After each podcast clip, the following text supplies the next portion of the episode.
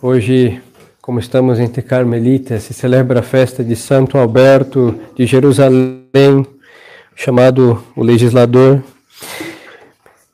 Ele, bom, o padre não vai falar sobre ele nesse dia, mas sim vamos falar de uma reforma. Ele ajudou aí a, a organizar a Ordem do Carmo, já no, no Novo Testamento, não? E aí precisamos então organizar a nossa vida para que seja do Novo Testamento de homens novos. Então, o Padre já está, eu não me cansei de falar, os senhores talvez de ouvir, mas vamos falar um pouco sobre a piedade. Nós estamos vivendo como, como pagãos, hein? E enquanto nós não levarmos uma vida de oração de verdade, o bom Deus não fará nada, porque o homem que não reza, o homem que não reza não presta para nada. É assim de simples, hein? Da mesma forma que não se pode fazer nada, por quê? Porque o homem que não reza se torna incapacitado de ser hábil, dócil à moção de Deus. Então vamos aí reformar e o padre vai repassar ao detalhe para que depois no meu juízo não diga o padre não disse. Eu só não vou desenhar, por isso porque eu sou péssimo desenhista, mas vamos explicar e tentar que o Divino Espírito Santo nos ajude e o que eu não posso desenhar, ele desenha em suas imaginações. Como começa um dia de um católico? O dia de um católico começa na noite anterior. Se nós começamos a nossa noite anterior péssima, nós temos tudo para que o nosso dia comece mal, porque assim o mal faz o mal e o bem faz o bem. É causa e efeito. Como que começa então o dia do católico? Na noite precedente. As almas piedosas que querem ir para a perfeição têm o costume da meditação. Não está escrito em nenhum mandamento da Santa Igreja meditarás 15 minutos por dia. Não está escrito. Por quê? Porque tem muitas coisas que é o Espírito de Deus que dirá pela vida dos seus santos. Aí buscamos algum desses aqui ou que estão lá em cima que entraram sem meditação, nós não vamos encontrar. Hein? Não existe. Os santos meninos inocentes inocentes que morreram depois do Natal, eles sim, mas os adultos todos chegaram meditando, porque não se sai, como dizia Santa Teresa, não se sai do pecado mortal sem meditação. Mas então, as almas que buscam a perfeição vão fazer meditação e antes de dormir vão fazer sua oração da noite. Nós vamos chegar à oração da noite no final do sermão, mas antes de dormir vão ler o texto que vão meditar na manhã do dia seguinte. E como nós estamos para dormir, a noite se prepara. Por isso, o bom Deus vai apagando tenuamente a luz do dia até virar noite. Os animais, os bons animais se, se, se vão dormir conosco e os maus animais saem. As lesmas que se rastejam, os sapos e etc. saem por aí, mas só que nós não somos esses animais. Então nós vamos dormir e deixar os animais maléficos, venenosos e os mundanos soltos. Bom, neste mundo moderno tem algo, um parasita que suga o nosso descanso, que se chama celular. E eu falo aqui não só da internet, mas os jogos, é, fotos, textos em PDF, porque aquela luz, mesmo que coloque aquele filtro de luz azul, em aquilo é uma estupidez que na prática está seduzindo os nossos olhos e vai dar aquele frenesi de ficar vendo dali, de ler a vida do santo do, no PDF, vai cair na internet, ficar zanzando sem norte e vamos naufragar depois. Então, uma noite, quem quer dormir bem, é, isso é bom senso. Não vai olhar a internet, não vai assistir um filme, não vai ligar para uma pessoa uma conversa eufórica, porque tudo isso vai tirar o nosso sono. E não adianta colocar os, os, os calmantes, hein? ao chá de tilo depois. Por quê? Porque isso daí não vai resolver, porque é a nossa alma que manda no nosso corpo. E se a nossa alma não quer descansar, o nosso corpo pode estar destruído, mas não descansará. Porque quem manda no corpo é a alma. E quem manda na alma deveria ser o bom Deus. E na ordem divina, noite foi feita para dormir. Salvo que façamos uma vigília, às vezes é bem-vinda e inclusive necessária. Dia seguinte, acordar. Toda pessoa séria neste mundo tem horário para acordar, do mais mundano ao mais iníquo, ao mais virtuoso e ao que busca a perfeição. Quem não tem horário para acordar é um adolescente rebelde que não ouve o celular quando desperta. A única vez que tem que ouvir o celular não ouve, é quando é hora de despertar. Não ouve a voz da mãe que chama, isso é pueril. Nós, com barbas em nossas faces, e as senhoras mães e as senhoritas devem ter um horário para acordar. E quem vai dizer isso? A nossa responsabilidade.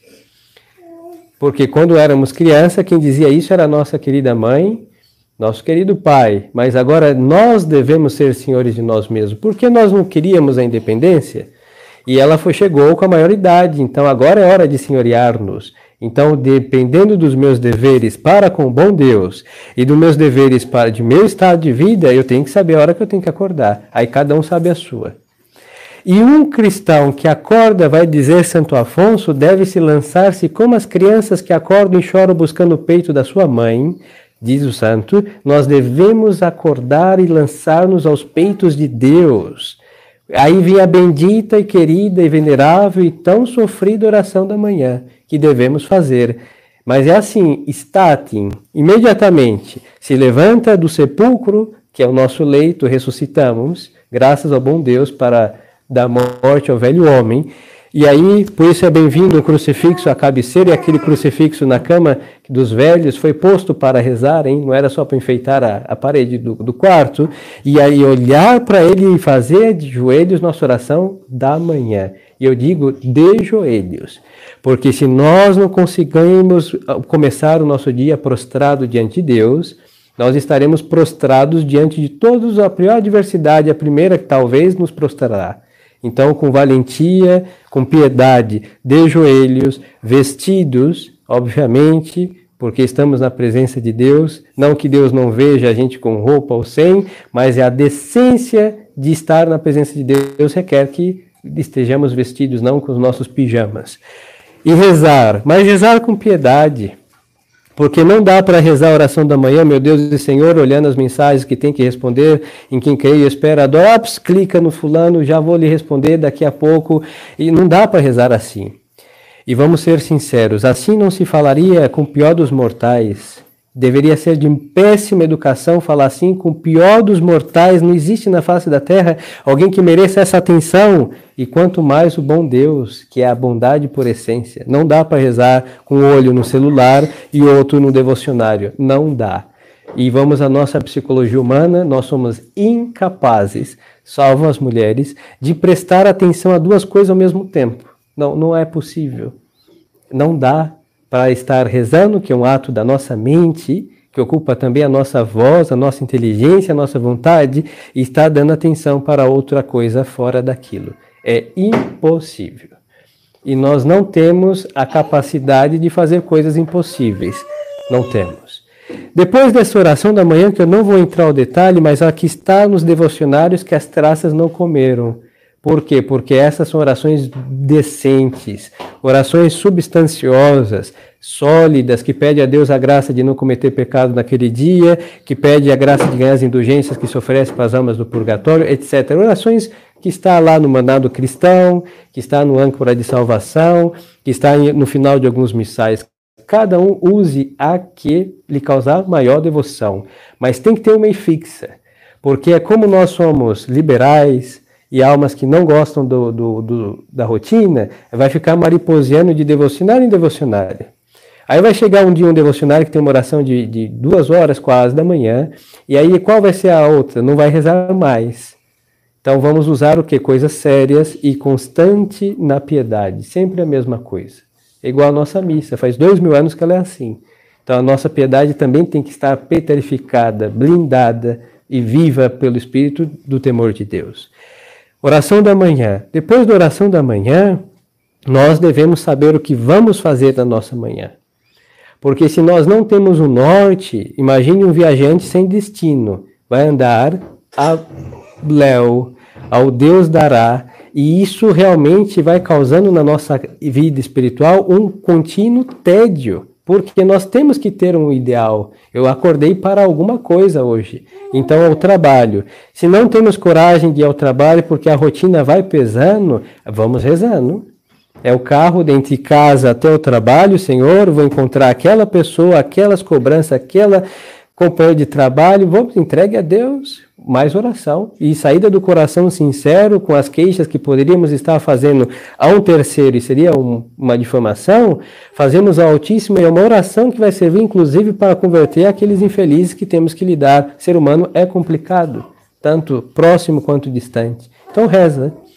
Ao chegar ao trabalho, nós devemos também rezar porque é próprio de um católico começar tudo por Deus, como diz uma das orações no final da Santa Missa, e, e terminar tudo por Deus. Então não precisa se ajoelhar lá no, no escritório, abrir os braços em cruz e fazer uma oração. Não. Talvez beijar aquela medalha que está lá escondida, ups, discretamente, o escapulário, bem-vindo que nos livre das chamas infernais do trabalho que vamos lidar, ou aquele terço que deveria estar no nosso bolso, isso é outra coisa, beijá-lo e começar, minha Mãe Santíssima, vamos ao combate. E aí começar a nossa jornada. E no momento que vem alguém infernizar-nos, ou propor coisas contra a justiça do trabalho que Deus está vendo, beija novamente aquela medalha, vai ao banheiro e fala com Nossa Senhora, pode se falar com ela lá, hein? Com discreção e fazer uma oração e voltar para a jornada, porque é de Deus que nós tiramos as forças para lutar. Nosso corpo, ossos e peles, já cansados desse tempo e assim intempérie ajuda a deteriorar mais a nossa vida física, mas se a nossa força não vindo alto, nós de balde lutamos. Assim, simples assim. Depois da jornada, é muito importante fazer um exame de consciência. As mães em casa, a mesma coisa, que é o mesmo combate num escritório, ou no, debaixo do sol, ou aonde for, as donas de casa têm um combate muito intenso, porque lidar com os pecados e as inclinações do pecado original dos seus filhos precisa clamar a Deus também para dar paciência e muita virtude para extirpar as más inclinações. E depois dessa jornada, vai vir, virá o nosso almoço, jornada da manhã. E é o nosso querido almoço, que devemos sentar à mesa, e aí é com a temperança, com a santa alegria dos filhos de Deus, e tem outro mesmo elemento, que já suga o nosso, no, nosso descanso, e vai sugar também a caridade da mesa, que é o maligno celular. Nunca leve um telefone maligno para a mesa. Na mesa, ele é igual por no altar, é um sacrilégio.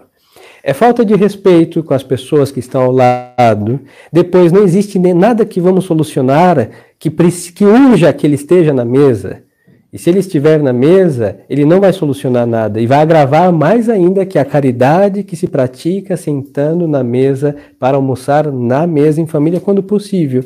E se estão no trabalho, igual. Porque nós comemos, sabe com quem? Com o nosso bom Deus, que nos dá em graças aquele alimento. Se estamos no, numa padaria, igual, não vamos comer com celular, vamos comer olhando para, sei lá, conversando com o padeiro ou quietos, porque nós precisamos saber ficar sozinhos também.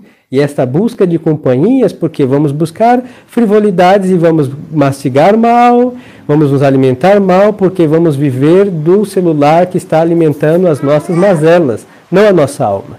Então nunca leve esse aparelho para a mesa. Na mesa é uma falta de controle falta de virtude e sempre desembocamos num pecado. Não vou entrar em mortal e venial. Se é pecado, um católico não pratica. Para nós isso deve ser suficiente. Pecado não se faz. Mortal, venial, imperfeição não é de Deus, não se pratica. E antes da nossa refeição, a oração sem respeito humano. Se estão em lugares que tem outros companheiros de trabalho, um sinal da cruz. Não precisa inclinar a cabeça e entrar a cabeça, o queixo no peito, e, e lá no recôndito do coração fazer uma. Não. Se, não devemos ter vergonha do sinal da cruz, hein? Nós devemos ter vergonha de ouvir: Apartai-vos de mim, maldito, e para o fogo eterno preparado para Satanás e os seus anjos. Essas palavras devem causar vergonha em nós. Mas o sinal da cruz, façamos o sinal da cruz suficiente para santificar a nossa ação e sentemos à mesa, comamos com temperança, mas como filhos de Deus, e ao terminar outro sinal da cruz, estando em casa, dá para rezar um Pai Nosso, dá para rezar o Ângelus antes da refeição, e depois dá para rezar as outras orações que nos, abundam nos devocionários, mas estando em público, pelo menos o sinal da Santa Cruz. Se nós tivermos vergonha do sinal da Santa Cruz, que é da nossa salvação, Deus nos envergonhará de nós também. E Ele tem razões para ter vergonha de nós, mas nós não podemos envergonhar do sinal que nos trouxe a nossa salvação. Por isso era a glória da coroa de um rei, era a cruz. No cetro do rei era a cruz. Na, no alto de uma catedral, a cruz. E a glória do altar está onde? No crucifixo. Por isso, reluz de atenção entre velas, tem que ter, ter uma exigência litúrgica, porque daí vem a, a nossa salvação. Devemos ter vergonha de ser filhos da Santa Cruz. Depois, então, vem a nossa tarde tão difícil. Tem pessoas que têm a dita de fazer a chamada cesta, aquele breve sono, mas aquele breve sono tem que ser um breve sono. Se ele virar duas, três horas, é quase a terça parte de um sono noturno. Não é, não é ordenado isso. Mas a meia hora para ajudar a digestão é bem-vindo, quando possível. Se não, fazer coisas que ajudem, coisas mais tranquilas. O ócio nunca é aliado de nenhuma virtude, ele é maligno. Agora, fazer, fazer coisas tranquilas, talvez ler um, um texto, leituras e estudo não é muito legal depois da, do almoço, hein? Nosso sangue está todo na parede do nosso estômago, fazendo a digestão, então dá um. A tensão fica baixa, fica meio sonolento, uns sim, outros não, mas normalmente sim. Então, fazer coisas mais tranquilas. Aí, depois dessas meia hora, uma hora depois, alguma leitura é bem-vinda. Uma leitura instrutiva. E eu vou lhes dizer o seguinte: ler livros de papel porque não é à toa que o homem escreveu em pedras, em pergaminhos e depois nos papéis que nós temos, e só nessa altura do campeonato que inventaram as coisas virtuais. Então, desde Adão até 60 anos atrás, nós tínhamos papéis para ler. Então, eu penso que o homem está codificado a ler em coisas concretas. E nós estamos deixando muito muita, muito espaço para as coisas virtuais e o nosso conhecimento também está ficando superficial e virtual. Isso tem sido muito danino. Então, lê um livro. O tempo não importa. Se lessem regularmente, regularmente cada dia um capítulo, depende do capítulo, 10 minutos, 15, meia hora, cada um faça o que puder, mas temos que ler um livro. E para os pequenos que não sabem ler, aí vem a nossa mãe e lendo em voz alta para as crianças ouvirem alguma coisa, seja da vida dos santos, seja os contos que ajudam na instrução das crianças, mas tem que ouvir. E não ouvir aquela gravação, porque também, antigamente, tínhamos a nossa bendita avó que descansa em paz, já vencida pelo tempo, e a arauta da fé, da verdade, que nos contaria a vida dos santos, que ouviu os 87 anos de vida contaria as histórias dos que nós já vimos sepultados no cemitério, nós não temos a avó mais presente. Então temos que contar a história dos nossos, seja dos nossos santos, mas faz bem para as crianças.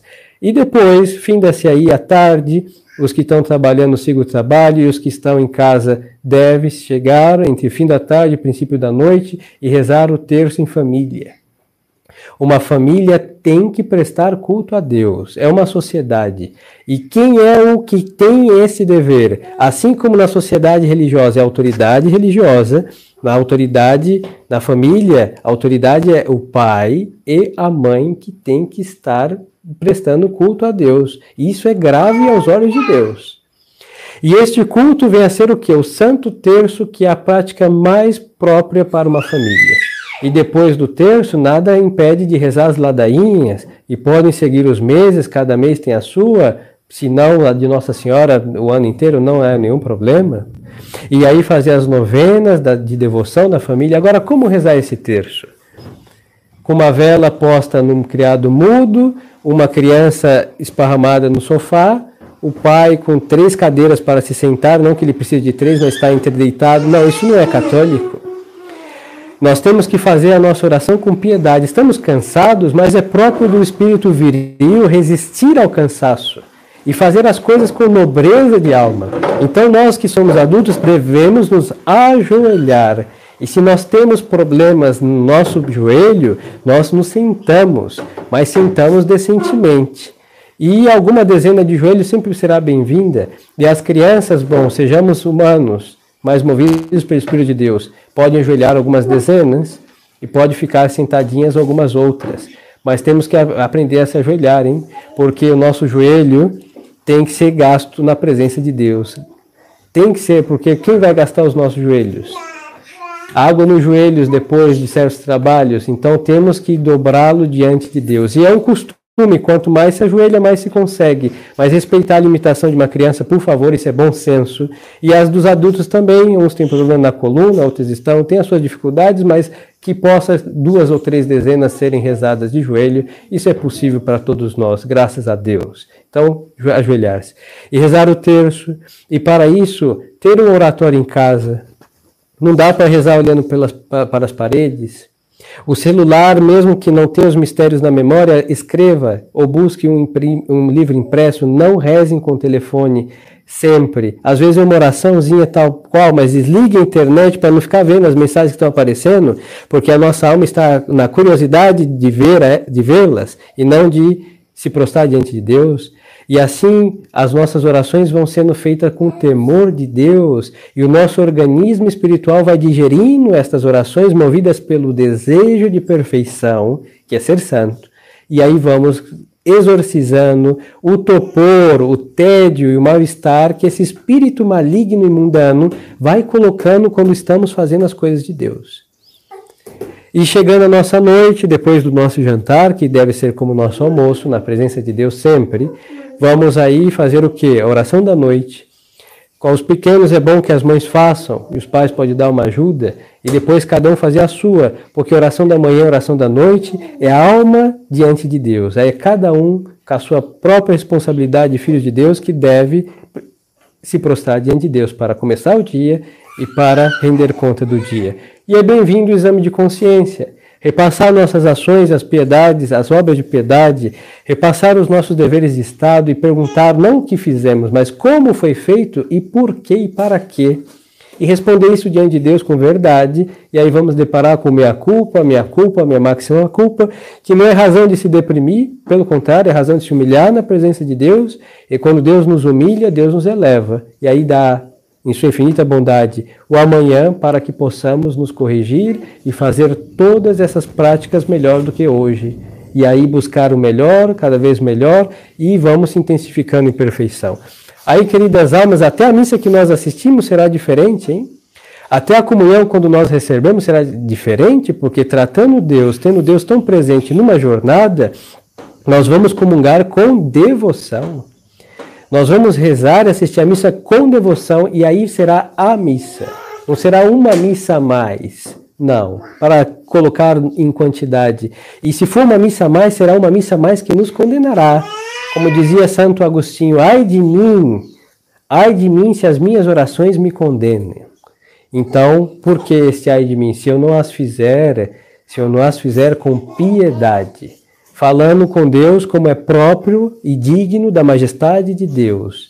E assim, queridas almas, nós temos um princípio, um vislumbrar na onipotência da graça de restaurar o homem na sua santidade, segundo a ideia de Deus, e a santificar a nossa família. Pode ser uma pessoa que faça isso em casa, mas será um eixo firme que poderá girar todo sem cair ou quebrar ou emperrar, como uma porta bem posta nos seus lugares.